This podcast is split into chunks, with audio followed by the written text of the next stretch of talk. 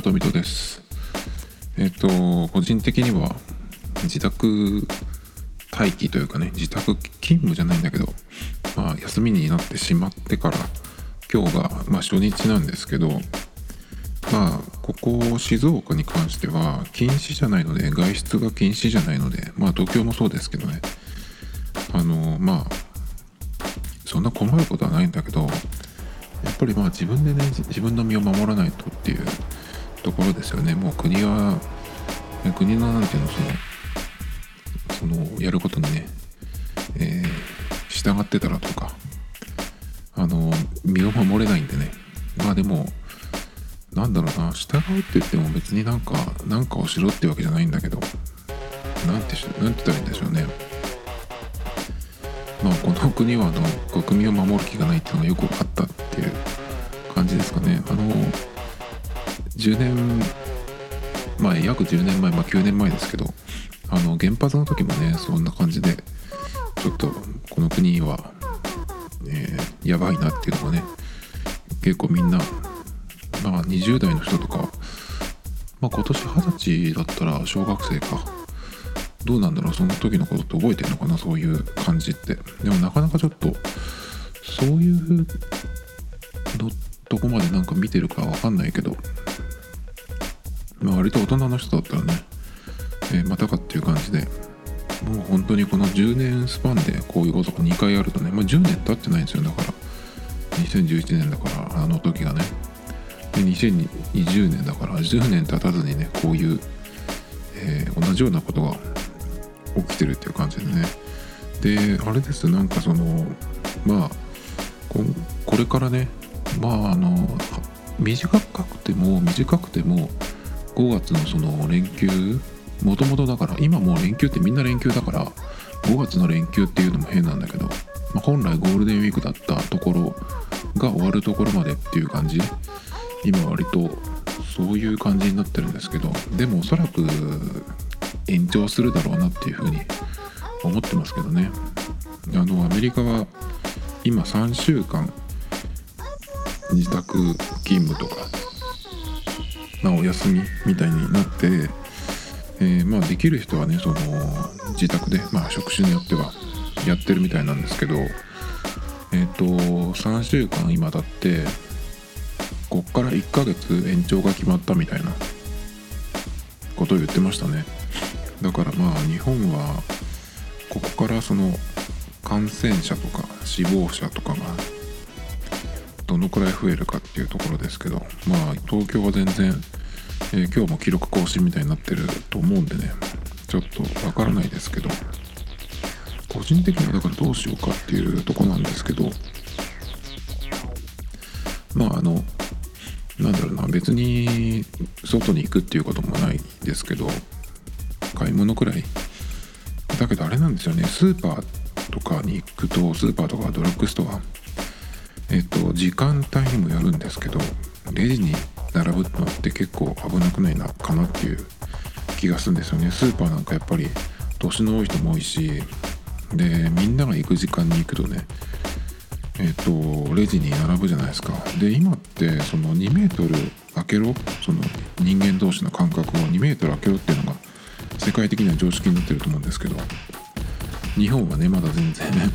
あの今日も電車は動いてるし。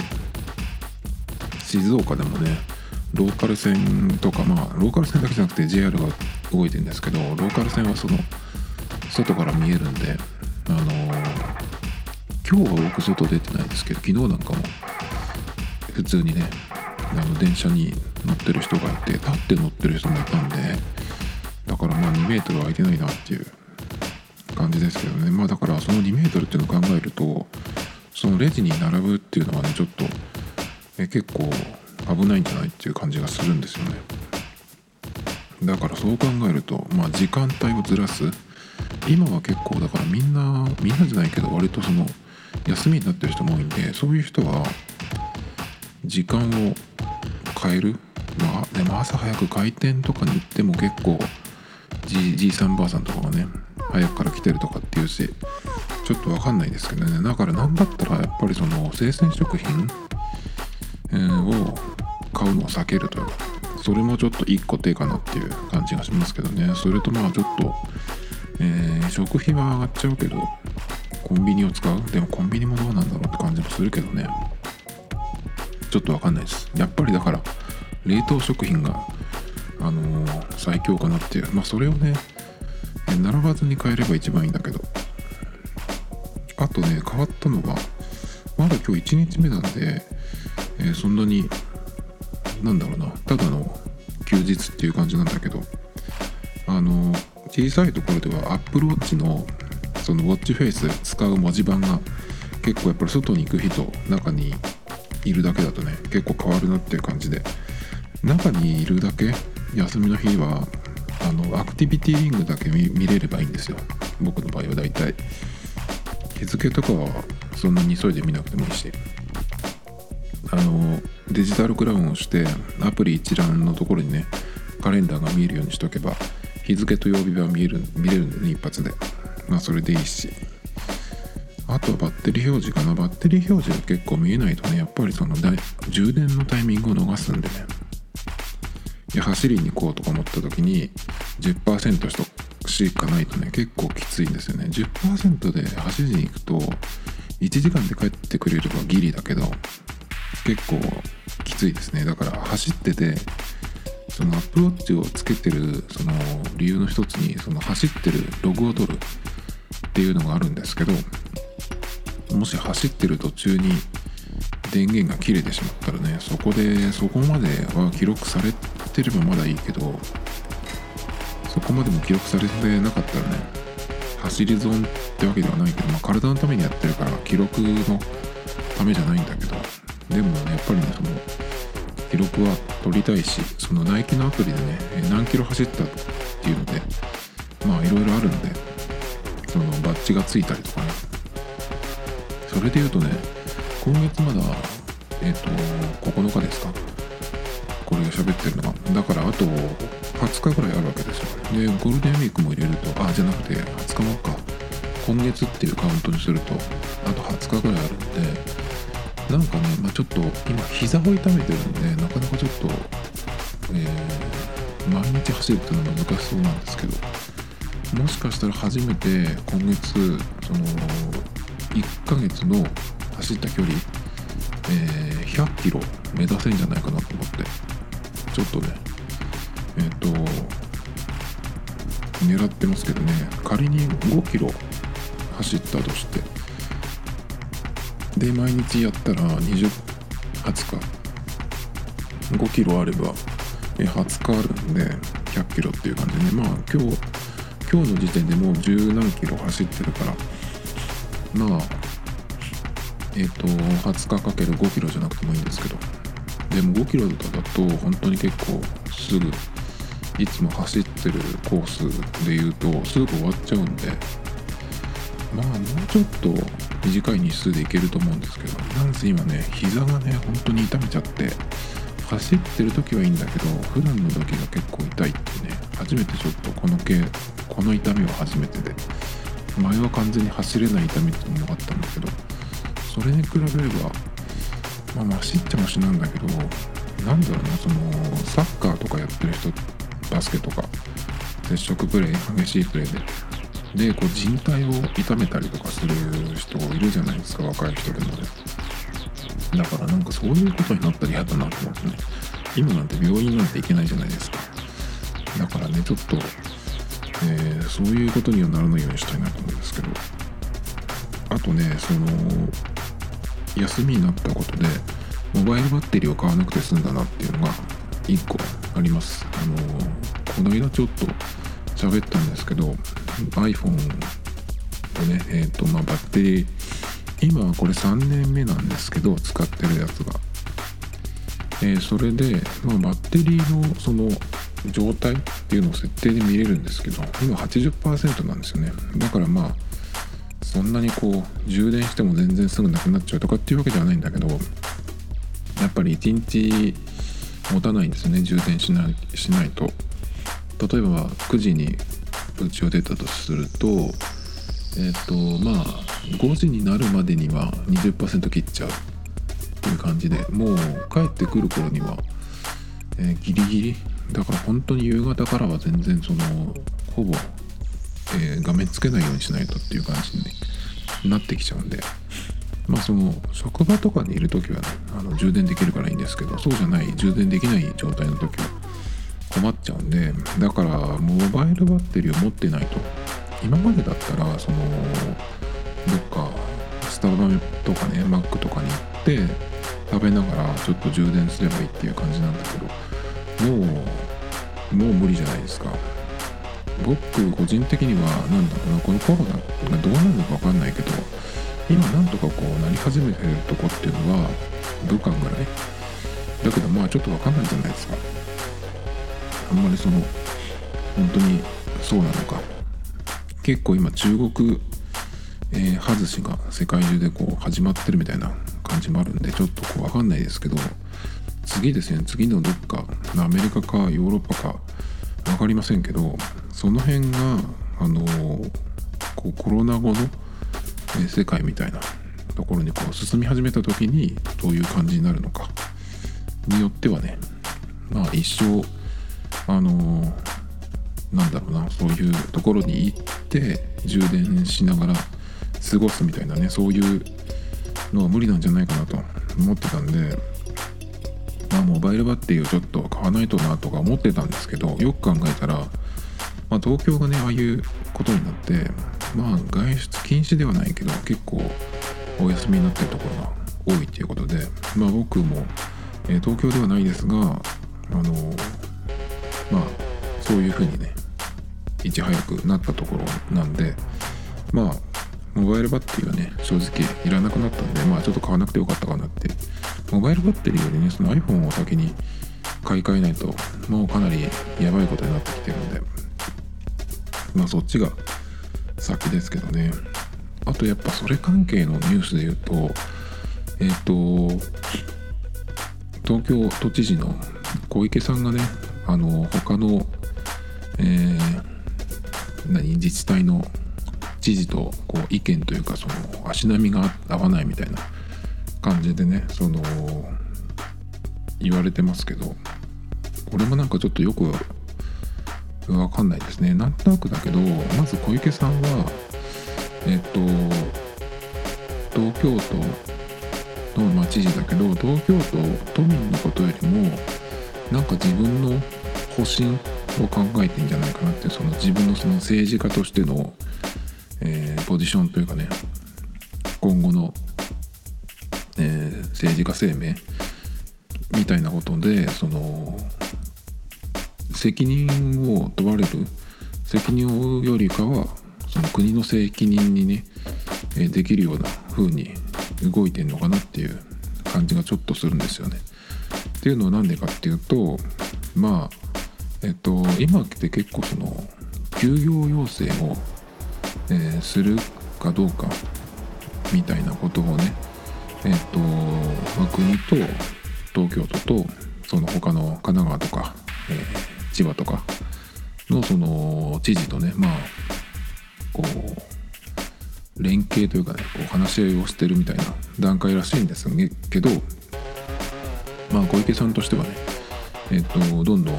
休業要請をする方針だみたいな感じなんですよ。だけどまあ小池さんは前に大臣をやってたしえーと、と休業要請を国からするっていうふうになるってことはその分ね企業に対して保証をしないといけない。お金を出さないといけない。っていうことで、まあ、それができないじゃないですか多分ね。その金はどこにあるんだとかっていうことだと思うんでアメリカみたいにこう国外に他の国に他国にその国債を買わせてる国だったらね、えー、どんどん外からお金が入ってくるけど日本の場合はあの国民から金を巻き上げるっていうことしかしてないんで出すところがないわけですよねおそらくね。だからまあえっ、ー、となんだろうなその休業要請をしてもあの国はお金を保証は出せないっていうことだと思うんですね。だから、えー、国も他のその自治体もね都知事も、えー、休業要請っていうことをまあいまだにね検討してるみたいなことだと思うんですよねだからまあ都庁、えー、都知事としては、えー、できないと分かってるけど休業要請をするっていう方針でどうかね、えー、そういう方針でやれば、え、まあ、国はおそらくできないんでできないっていう判断するじゃないですか。ということは、え、都としては都知事としては、え、そういう、休業要請をっていうそのスタンスだったけど国がこう言ったからできませんでしたっていうふうにすることができるんで、まあ、結局国の責任にできるっていうことを考えてんじゃないかなと、まあ、僕は思いますけどね。で、まあ、別のニュースに行くとえっ、ー、と西村担当省七都府県に休業要請を2週間見送り出しにてなってるんですけどまあこれがだからその何ていうの今のところその都知事東京都以外でこういう方針でいるっていうことなんだけどこれを見るとこれもこれで2週間またみたいな感じじゃないですか。今から、えー、2週間、えー、ていうのその見送り検討するっていうと、えー、その時東京都の、えー、死者の数とか感染者の数とかどうなってるよってところだと思うんですけどそうなった時は休業要請なんかしなくてもみんなあのもう続けられなくなってるかもよっていう感じがするんだけどね。ここにも書いてありますが感染者数の多い東京都の小池百合子知事は異論を唱えた。地方が休業要請を受けた損失補償を求めるのに対し国を拒否。双方の足並みの乱れが表面化しており収束に向けて宣言が期待通りの効果を上げられるかどうか問われそうだ。もうだからこの時点でえっと昨日だから出たそのなんだっけもう忘れちゃったけど、ね、緊緊急事態宣言。まあ出てもその宣言出ても結局は、えー、店が休みに一部なったくらいで。結局その鉄道とかもね止まってないし今日なんかも新宿のバスターミナルからえっ、ー、といっぱい荷物持ってねなんか若い人が出てってるみたいなね話を、えー、読みましたけど。でももうすでに、えー、帰省した人がまあ、帰ってから発病してでその実家の親と祖父母だかも、え、感染してとかっていうのもあるらしいんでね。まあ思った通りですよね。まあみんなそう思ってるんじゃないかなと思うんだけど緊急事態宣言を出したけどえっと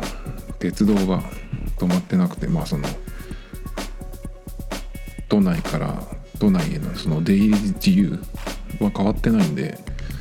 そのウイルス持ってる人が移動できるっていうこと自体はね、えー、と変わってないわけですよ。だからまあ何もその収束に向けてはね、えー、動いてないっていう。まあだから感染者が増える、えー、環境っていうのはね変わってないわけですよね。だからねえ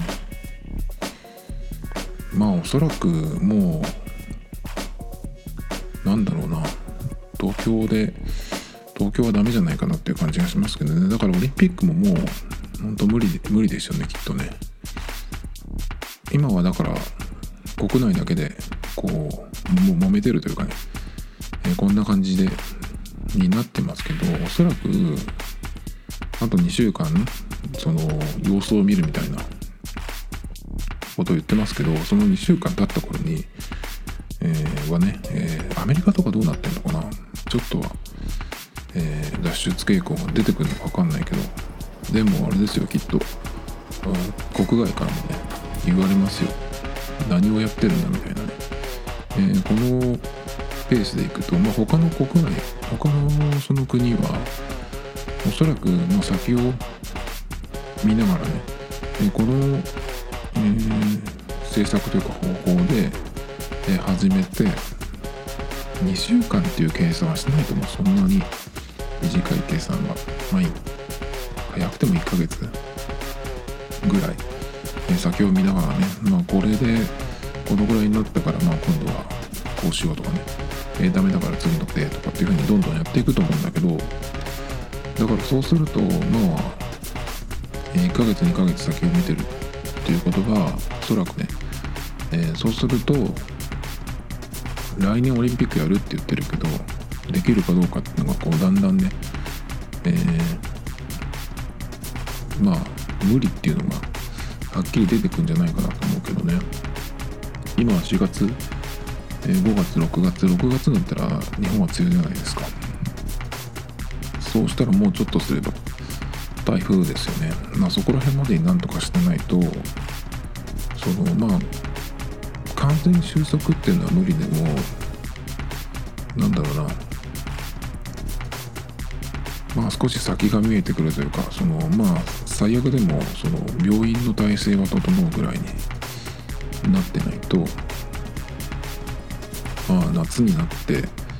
えー、例えば台風が来て避難所生活をしないといけない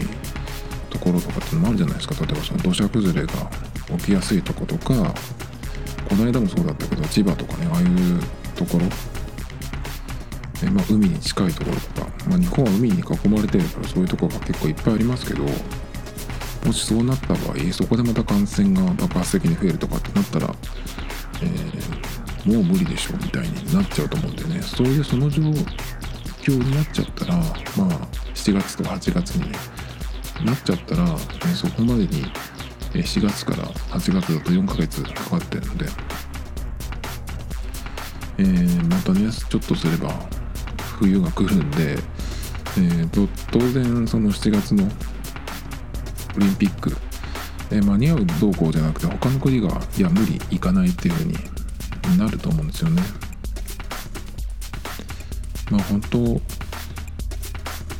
2週間とか経っても何も変わらないような気がしてしょうがないんですけど。まあそういう話はそのくらいにしてですね。今日実は結構盛りだくさんなんですよネタが。なんでかっていうと、えー、まずですねえっ、ー、と今ゲーム結構やってる人多いじゃないですか。その自宅待機とかでね。まあ外に出れないからで結構ねスイッチ任天堂スイッチがものすごい売れてるっていうことでこの間どっか通ったらその供給が全然安定しないっていうかその物がないなさすぎるんで予約もなんかストップしてるとかってどっかに出てましたけどまあそれとあとあれですね動物の森効果かな。結構やっぱりそれで買ってる人もいるみたいですけど。で僕はね、えーと、ゲーム機を買ってゲームをやりたいと思わないんで、まあ、たまに PS4 とかでねそのなんかやりたいなと思うことがあるんですけど一番最近やりたいなと思ったのはこれ何の機種を買えばいいか分かんないんですけど PS4 じゃなくて多分その家庭用のゲーム機だとえっと XBOX かな？360それのえっとねなんていうタイトルだっけかな？車のゲームであのレースゲームっていう感じではなくてレース要素ももちろんあるんだろうけどそれよりもなんかその自分の好きな車でこうその広大なねフィールドを走れるみたいな。実際のあの何て言うの？その道路？と同じその、えー、ステージというかねそれを走れるゲームっていうのはえっ、とまあ一部ですけどまあありますね。前からありますけど、まあ、よく出てくるのはあのモナコのコートダジュール？F1 のコースですね。あれを再現したやつ、まあ、あれはのそのモナコのね、市街地をその F1 の時にね全部その通行止めというかに F1 だけ通れるようにして、えー、ものすごい爆音をねね響かせてそこの街でレースをやってるんですけどあれは結構そのいろんなあのレースゲームでも出てきますね。グランツーリスモでも見たしえっ、と iOS でえっ、と出てるねなんていうやつだっけかなあれ。アスファルトアスファルトシリーズ。でも出てきましたね。あとはグランツーリズムでいうと東京の、えーと、246が一部使った、えー、コースがありましたね。あの絵画館ってあると思うんですけどあの辺の周りをこうぐるっと回るようなコースだったような気がするんですけど。でもそのコースなんでそのレースのコースなんで例えばこう246から宮益坂へ行ってそこからこう何？あの西部の方に行こうとかねそういうことはできないわけですよね。コースなのでそのそれ以外のところはこう壁になってていけないんですけど当然ね。そうじゃなくてその僕が言った今のゲーム。えっ、ー、となんとかホライゾンっていう名前だったと思うんですけど後でちゃんと調べてリンクを貼っておきますけどでそれがねそのシリーズによってそのあの国が違うんですよね。イギリスだったりオーストラリアだったり最新作はどこだっけかな。でそれがねやっぱものすごいリアルでで今までねそのグランツーリスモとかやってた時にあのそういうゲームがあったらなと思ってたんですよ。そういうゲームってどういうことかっていうとグランツーリスモって、えっと、実写を使えるっていうのがその売りというかなんですけどただその走り方がそのレースでね走るのでサーキットを走るんですよ。そのサーキット用のレース用の車っていうのももちろんあるんですけど GT とかね。そうじゃなくてその普通のいわゆる市販車。あの国産の車もそうだし輸入車もそうですけどえ、ー、とそれを使っていろんなこうサーキット、え覚えてるやつだと富士スピードウェイとかニュルブルクリンクとかね。あとはラグナセカとかね。いろいろ実際のこうコースとか。グランツースモの多分オリジナルのやつとかもあったと思うんだけどそういうので走るんですよね。だからそうするとあの実車市販車を、えー、運転してる使ってるんだけど走り方がその公道の走り方じゃないわけですよ当然。えっとまあ、100キロ以上出してえっとフルブレーキでこう曲がっていくみたいなねそういう何て言うのかなそういうちょっとこう普通だったらありえない走り方なんですよね。でレースをやりたいっていう人にとってはそういう、まあ、走り方、まあ、楽しいかもしれないんですけど僕はあんまりそのレースにあんまり興味がなくて実写がこういろいろこう使えるっていうところが面白くて、まあ、グランツーリスモやってた時はそういう楽しみ方だったんですねだから、えー、レースをやるっていうよりかは、えー、いろんなその車を所有して普通にあの道路を走っていくみたいなそういうのがやれたらいいなと思ってたんですよずっと。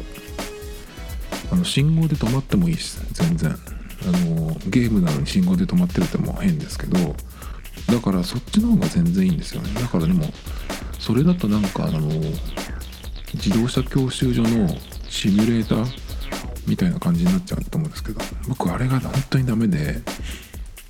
あのギブアップしました。もうこれちょっと無理ですっつって先生にっていうか教官に言ってあもうすいません無理ですっつってでもそういうことがあるから、ね、言ってくれていいよって言ってたんですけど、えーとね、結構あの頑張ってやったんですけど、えー、もうあこれ以上は絶対無理だと思って、えー、やめてですねすいませんけどちょっと外行ってあの横になっていいですかって言ってあの出させてもらってあのちょっとこう風に当たってそれからねでもそれでもちょっとまだダメだったんであのちょっとこう横になりましたけどね。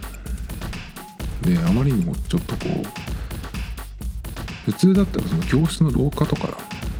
じゃないですか。でも僕完全にそもう外に出たいと思って外に出ちゃったんで後でねその教官の方がちょっと探しに来ちゃって、えー、余分なね仕事をさせちゃいましたけど、まあ、そのぐらいちょっとダメなんですよ。だからそういうゲームやってもねおそらくダメです僕は。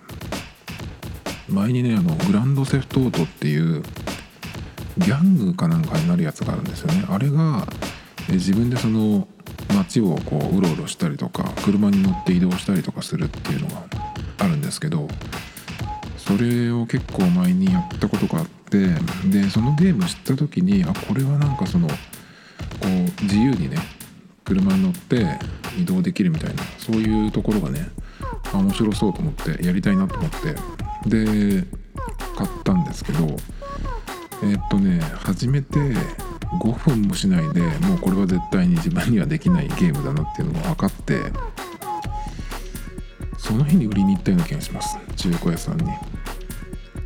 そのくらいちょっとダメですね。えっ、ー、と多分ものすごい話が脱線してるんですけどまあそういうのもあってね。えっ、ー、とああとね家庭用のそのゲーム機今やる気にならないっていうのがもう一個あってえっ、ー、と今やるって言ったらとにかくそのしっかりした固定回線がないと話にならないじゃないですか。ソフトを買うのにも大体はダウンロードで買う方がほとんどだと思うんですよね。あのまあパッケージで買うっていう人もいると思うんですけどパッケージで買っても結局そのゲームで遊ぶためにはなんかその会員登録みたいなのしないといけないんですよね。ネットにつなげて。でさらにその何て言うの、え年会費を払わなきゃいけない。その結局ネットにつなぐっていうことはそのプロバイダー登録するみたいな感じだと思うんですけどだから、えーと、PS4 でもスイッチでもそうなんですけど、えーと、固定回線なりなんなりがあってじゃないとダメじゃないのかなきっと。でそのゲームをやるためには、えーと、月額なのか年会費なのか分かんないけど、まあ、そのプロバイダー料金みたいなやつを払わないといけないっていうねなんかそのハードルの高さ気軽じゃないやつだっていつぐらいまでのかな？PS3 の時ってそうだっけかな？もうちょっと覚えてないけど。あの本体とソフトを買ってくればできるっていう時代じゃないっていうのがねなんかちょっともうそれがね嫌で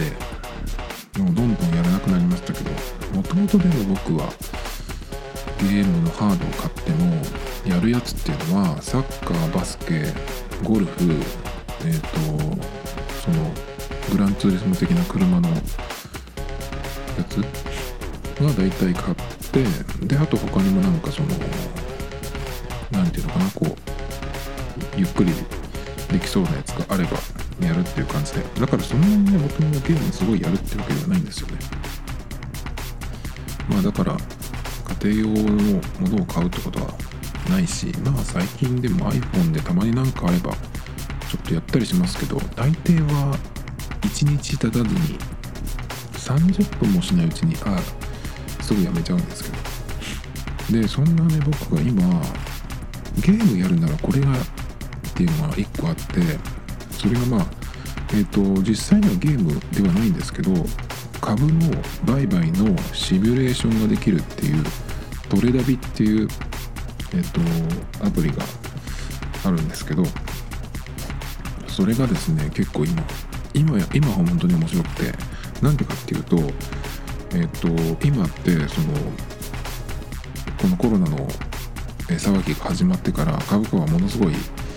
下がりましたね。えっ、と日経だと多分2万5000円ぐらいだったと思うんだけど今日の時点で、1万9000円台かな。まあ2万円割ってるんですけどだからその個別の普通だったらその平時だったらねその個別の銘柄、えー、どれを買うかっていうのをこう選んでまあそれがこう値上がりすれば、えー、利益っていう感じでねなわけですけどもうその株のバブルは完全に終わったっていう感じですね。もうあの日本では、えー、アベノミクスとかっていうって言い始めたのももうどのくらい前ってくらい結構だから今まで本当にそのずっと上げ相場だったわけですよ。でアメリカの株もえっ、ー、と史上最高値更新なんて何回もねニュースでとかで見ましたけど、えー、ダウもすごい下げてね。まあちょっと最近はちょっとそのちょっと反発してはいますけどまだまだおそらく下がるでしょう。だって上げる要素がないわけだからね。でその株のシミュレーションをやるトレーダーっていうのはどういうふうになってるかっていうとえっ、と最初にその持ち金というかね資金が、えー、あってですね、まあ、そこからスタートするんですけどその資金が、えーと、デフォルトでは1000万からスタートです。で変えることもできるんですよ。増やすのがなんか何かしないと増やせないけどでも減らす分にはできたかな。でもまあ1000万、えー、スタートからなんですよね。でシミュレーションで1000万円のスタートっていうのは現実的には結構その1000万を株の資金にできるっていう人っていうとまあみんながみんなそうじゃないと思うんで何ていうのかな現実的じゃないかもしれないんだけどだけどこの株のシミュレーションってことは株のちょっとまあ勉強したいみたいな、えー、ところもあると思うんですけどそういうことだったらね1000万あるっていう方がその投資を学ぶにはね結構最適というかちょうどいいんじゃないかなと思うんですよ。なんでかっていうとその利益が出た時に1000万からの方がねあのー、まあ、1000万っていうかその資金がまとまった金額あった方がその上がった時にねどのくらい上がるかどのくらいの、えー、株価の上げ幅でどのくらい利益が出るかっていうのが結構その分かりやすい。極端に言えば例えば100円の株を1株買って110円になっても10円しか利益が出ないじゃないですか。それで話にならないじゃないですか。だけど1000万あったら、110円100円の株買って110円に10円に上がっただけでも100万の利益が出るわけですよって考えるとやっぱりその投資を、えするっていうふうに考えるならそのぐらいのお金がないとっていうことでねまずここで1個、えー、まあ、学べるわけですよね。っていうのがあるんで結構その1000万っていう、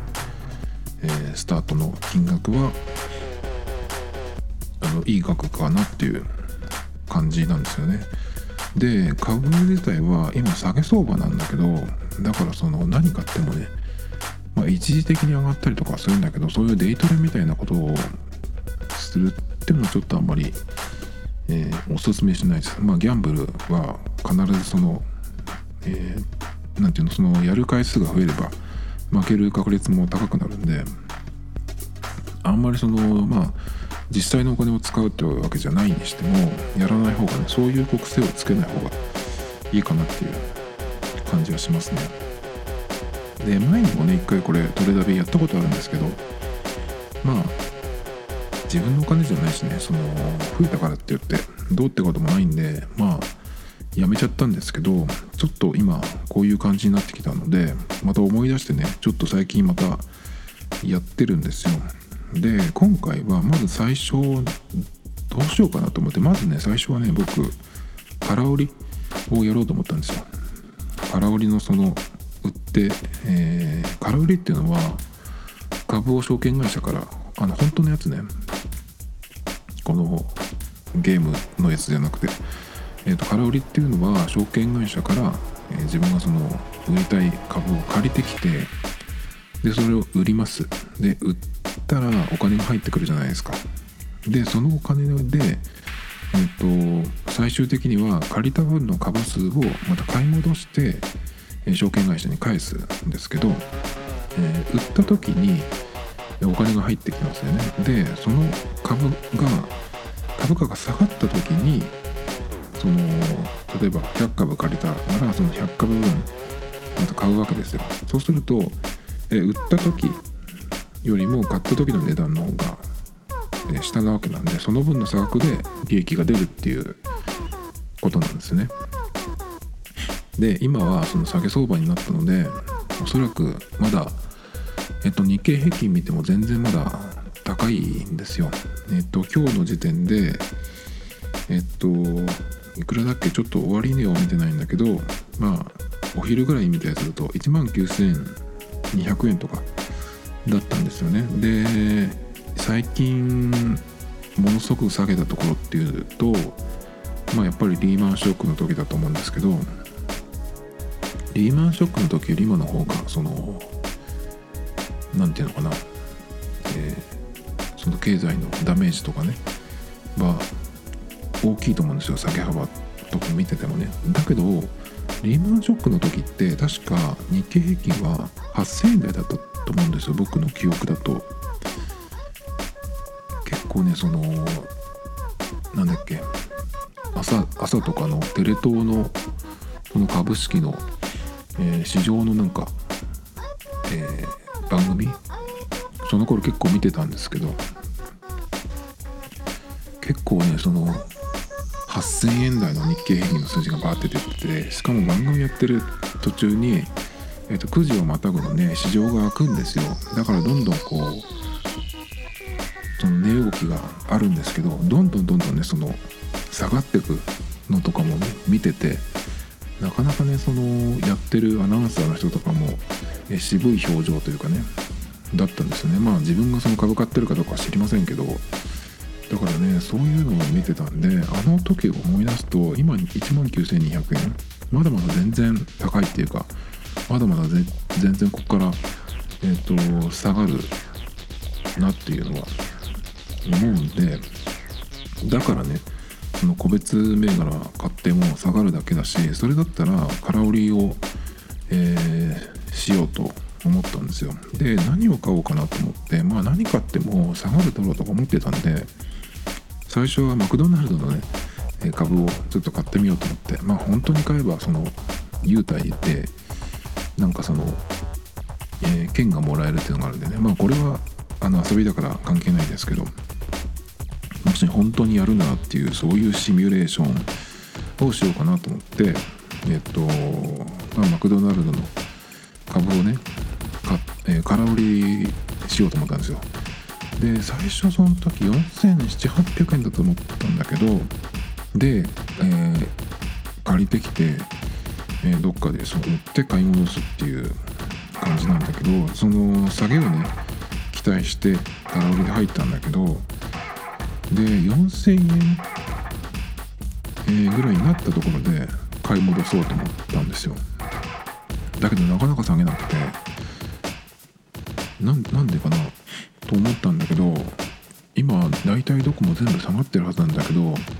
マクドナルドに関してはやっぱりそのテイクアウトがまあ多いっていうのもあってまあそんなにえっと下げてないのかなっていう。今のこの情勢でも結構強い、えー、株っていうような感じがちょっと知ってますけどね。まだまだ分かんないですけどね。その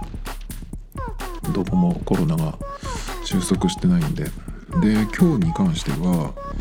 えっと今5000円以上になってますね。マクドナルドの株はだからまあその空売りで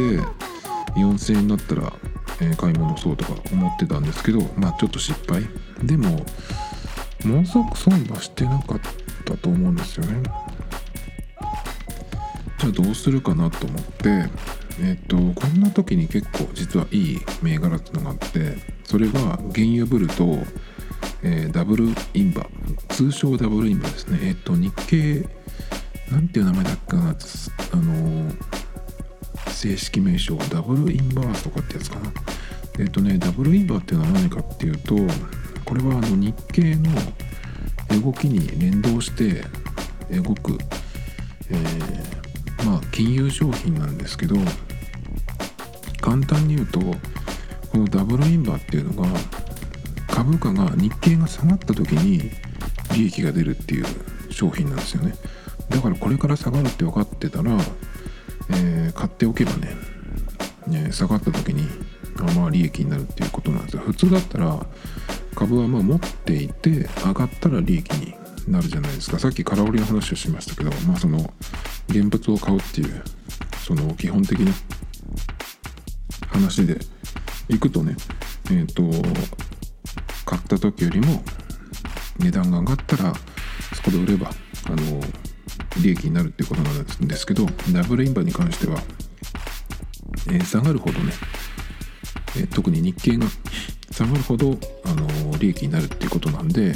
まあ普通だったらそのまあリスク管理としてねこれも買っておくみたいなことで、まあ、もし、えー、暴落みたいなことがあってもねこれがチャラにするみたいなことだと思うんですけどでもちょっとダブルインバーの買い方はちょっとまだ分かんないです。ねどの辺で買ったらいいのか。あとはまあ日経はまだ下げると思うのでまあこれはでも今どのくらいだっけ？1200円とかだったかな。そのくらいなんでまあ買ってもいいかもしれないんですけど今ね僕がこのトレーダビで買ってるのは原油ブルなんですよね。原油ブルがものすごく今下がっててえっとどのくらいだったかな僕今300円台300円ぐらいのところでいっぱい買ってるんですよ。1万株以上は買ってると思うんだけど。で、えー、と今その300円ちょっと今350円ぐらいかな今日の値段で。でこれがどのくらいの値段から落ちてきたか300、300円台に落ちてきたかっていうと上の方はですねえっ、ー、と1500円ぐらいだった気がします。そのグラフグラフとかチャートを見たらだから単純に言って今原油ドル買っとくと、えー、まあ原油ってずっと下がってることはないんでまあ上がるわけですよ。そのうち復活するに決まってるんでそうすると3倍以上になるんですよね。だからまあその普通にその株式を買うんだったらえっと個別銘柄を見てね何を買うかどれがこれから、上がるかっていうのをね、まあ、見つけて、買いで入るっていうことなんだけどこれに関してはまあ原油ブルだけ見とけば今350円とかかな。僕がそのトレダビで買った時は300円。で買って、えー、まあ買い増しを何回かして1万5000株とかあると思うんですよね。でこれが3倍、まあ、1000円以上にはなるはずなんでそこでま売ればねものすごい利益になります。もしだからこれ今350円とかって今言いましたけどまた300円台ぐらいになったらねまたちょっと買います買い増ししようかなと思いますけどね。だからまあ下げるのを待つ間はさっき言ったダブルインバーを買ってもいいし、えー、これからねまだ日経はまだまだ下げるはずなのでえっ、ー、とまあ、ダブルインバーを買って日経が下げるのも待ってもいいしどっちが先かな？でもやっぱり原油が上がる方が後だと思うんでうん。でもあれなんですよ。単価はね原油ブルの方が安いんですよね。今300円とかなんで。だからえっ、ー、とまあダブルインバーを先に買ってもいいのかな。それでこう日経がえー、一気に下がった時に今1万9000円とかなんで全然高いですよね。1万5000円とかまで。おそらく僕は1万5000円は最低でもいくと思うんですよね。1万円切るかどうか分かりませんけど何段階もこう下がると思うんですよね。よく2番底とかって言いますけどまだどこがそこか分からない。途中だと思いますけどね今は。だからおそらくダブルインバは先に動くんじゃないかな日経が。原油に関してはまだ買ってない人は今もう買ってもいいと思うんだけど、まあ、僕は300円ぐらいになった時にもう一回その買うチャンスがあれば買おうと思うんですけど。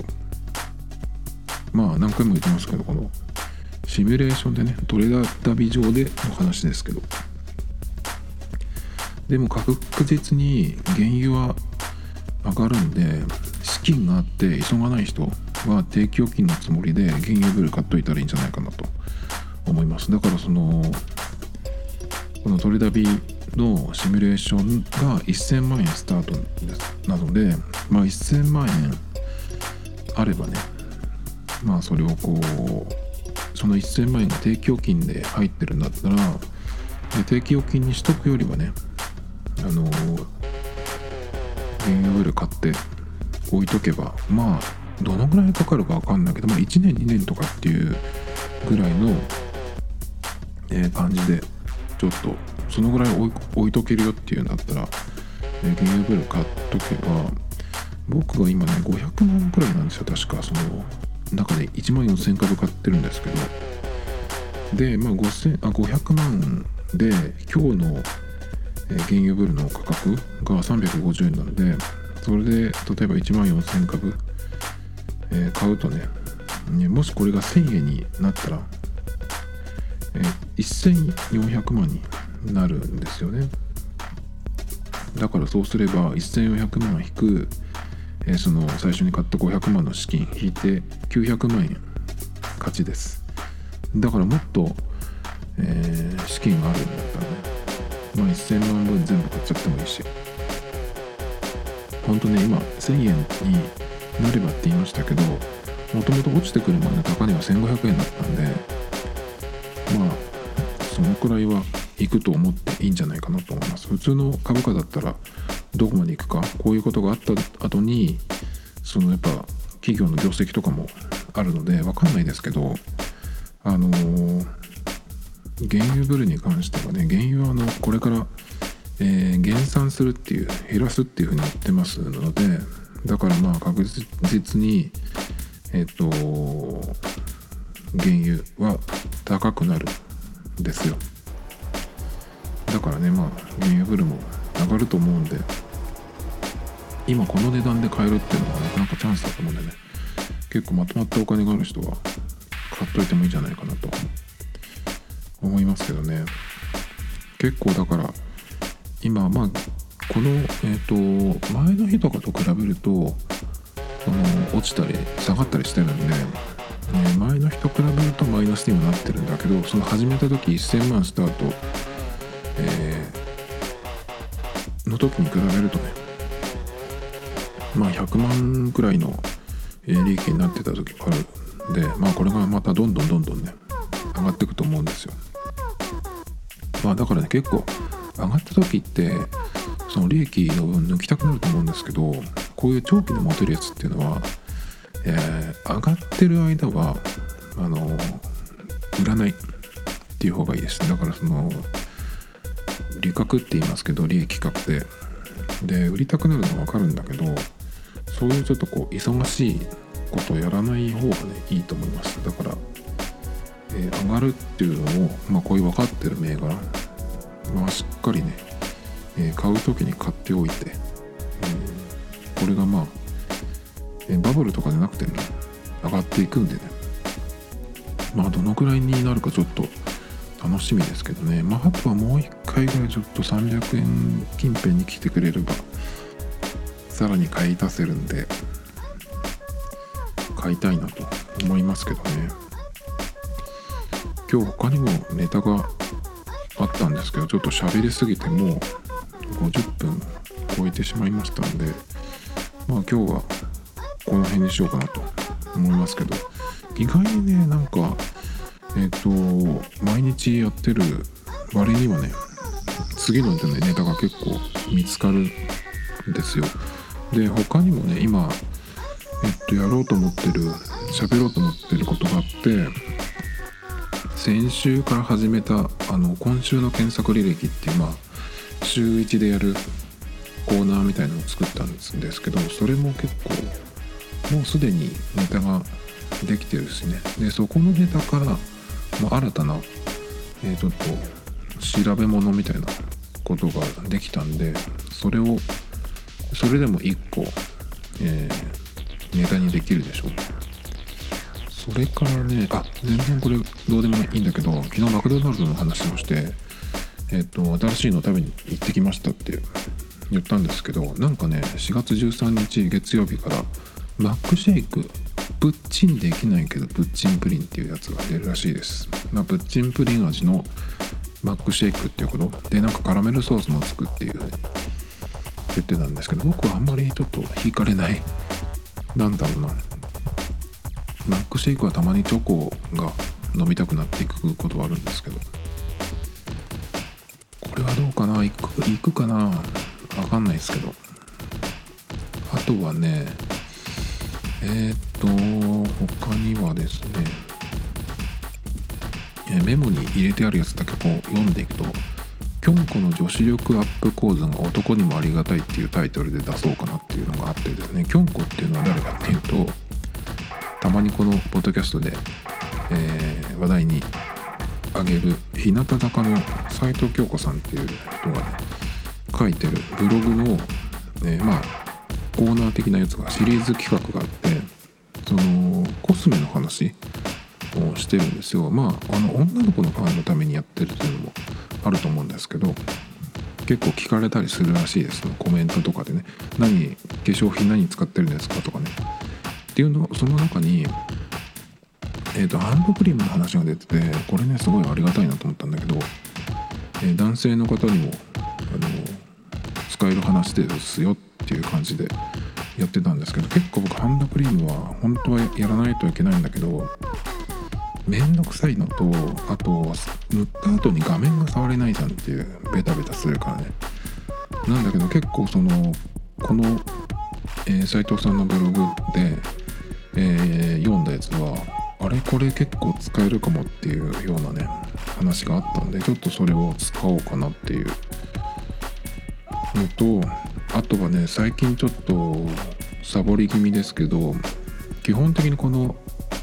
ブログじゃなくてポッドキャストの BGM は、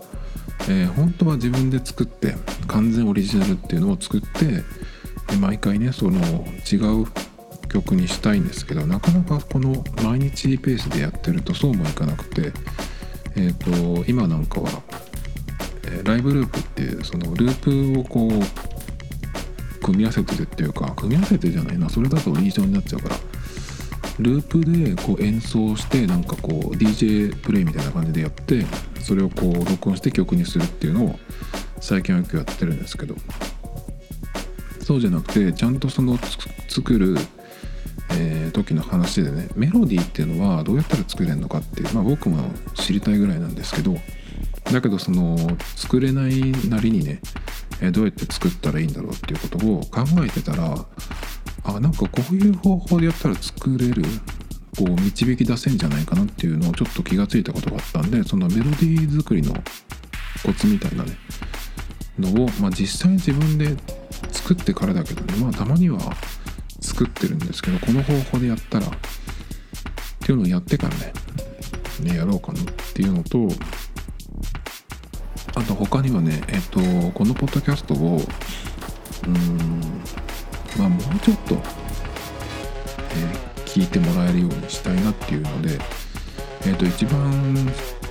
やるやるべきなのは宣伝なんですけど、まあ、どこに宣伝したらってそれもちょっとわからない状態なんですが、まあ、有名ポッドキャストは何が違うのか研究してみるっていうような感じでも僕がその今までその聞いてきたポッドキャスト今も聞いてるところそれでその有名人とかラジオ番組のものを除いて、え他の番組はどういうことをやってるかどういうスタイルとかねタイトルの付け方だったりとかあとはその配信しているプラットフォームあとそのリスナー数とか再生数とかが分かればでも多分これは無理かな。あとはそのキャプションっていうか、えー、何て言うんですかそのショーノート。今回のその番組内容はどういうことを喋ってるっていうなどをこう書く欄があるんですけどそういうところにどういう書き方をしてるか。あとはまあそのポッドキャストのアートワークね。どういうタイトルでどういう内容の人がどんなそのアートワークにしてるかとかね。まあ一番その再生するまでに目につくところはどうなのかっていうのと、まあ、肝心の内容構成とか。そういうところをね、あのこの番組はこういう感じっていうのをちょっとこう調べていってでそこからね何かこう見えてくるかっていうようなのを、えまあ、考える回みたいなのにしようかなっていうのが1個あります。結構だからポッドキャストやってる人でその他の番組のことを調べたりとか参考にする時ってえっと何ていうのかなその機材とかそっちの方に行くんですよね。なんか知らないけど。マイクは何使ってるとか何で録音して何で編集してえー、どこにファイルを置いてるかとかね。まあでもそういうのってねもう正直アンカーとかねまた他にもそういうサービスができてるんですけどそういう時代なんであんまり関係ないかなっていう感じがしますね。あとはねえっ、ー、とこの間これちょっとこういう話したんだけど古いものとの古いものとの付き合い方っていう話ですね。あのビバリーヒルズ青春白書っていうえっ、ー、と10年ぐらい前に10年どころじゃない20年ぐらい前なのかな？えっ、ー、とに、えー、まあ、人気だった海外ドラマがあるんですけどそれがちょっとこう復活っていうのとはまたちょっと違うんだけどその出演者たちがね、まあ、出てきて、えー、Hulu かどっかで何かそのやってるらしいんですよ。っていう話をして、まあ、そっからのちょっと続きなんだけどえー、まあこれちょっとまあ長くなるんでまあその時にまたしゃべしゃべります。昔の自分にとっての昔のものとか。まああとはそのざっくり言うとえっ、ー、とファッションとか音楽の趣味とかって結構そのえー、10代の頃とか20代前半とかに好きになったものが一番その影響をしてるみたいなのが割と一般的だと思うんですけど僕は実はそうではないんですよね。もちろんその10代の時に好きになったもので今でもまあ聞くものはありますけどでも真ん中ではないです。その好みのかなり端っこの方にいます。あの世界地図で日本が真ん中だとしたらグリーンランドとかあの辺にいる。あとは南極とかねあの辺にいる。でもそんなに南極ほど目立たない。そういう位置にいるんで。でもほとんどの人はあの日本の位置にいるんじゃないかな。一番好きなもの。日本じゃなくても中国とかロシアの辺りとかインドとかあの辺の位置関係にいるんじゃないかなとか思うんですけど僕そうじゃないんですよ実は。だからまあえーと、いろんなねそういう、えー、なぜそうなるかっていうような話とかねもうしようかなとか思ってます。あとはカメラアプリの話をちょっとこの間したんですけどまあこれはまあいいか。結局そのカメラアプリのことを、えー、ブログにしようと思って喋り始めたんですけどまだできてなかったんですよ。でポッドキャストにしようと思って。えー、喋り始めたんだけど結局その下書きが全部ね喋っていったらできていないっていうことに気がついて1時間ぐらいこうやって喋ったんですけどボツになったっていう、ね、話ですね。他にはねえっとあのメモに入ってるのは「女に風俗は必要か?」とかね。書いてありますね。この辺はちょっとまだメモができてないんですけど大体こう喋りたいことはできてるんでできるかな。っていうのがありますね。他にはねあ英語のことね。英語の学習のこと。でちょっとこういう教材とかこういうのってないよな。っていうのがちょっと気がついたことがあったんでそれを喋ろうかな。とか思ってますけど。まあそんな感じで。ああとこれも結構いいネタになるかなと思うんですけど知らない人と何を喋ったらいいかわからないっていう人いると思うんですけど原因はこれじゃないっていうのがねちょっと一個思いついたことがあったんでそれをテーマに喋ろうかなとか思ってますね、まあ、そんな感じであのまだあの毎日更新ができそうなので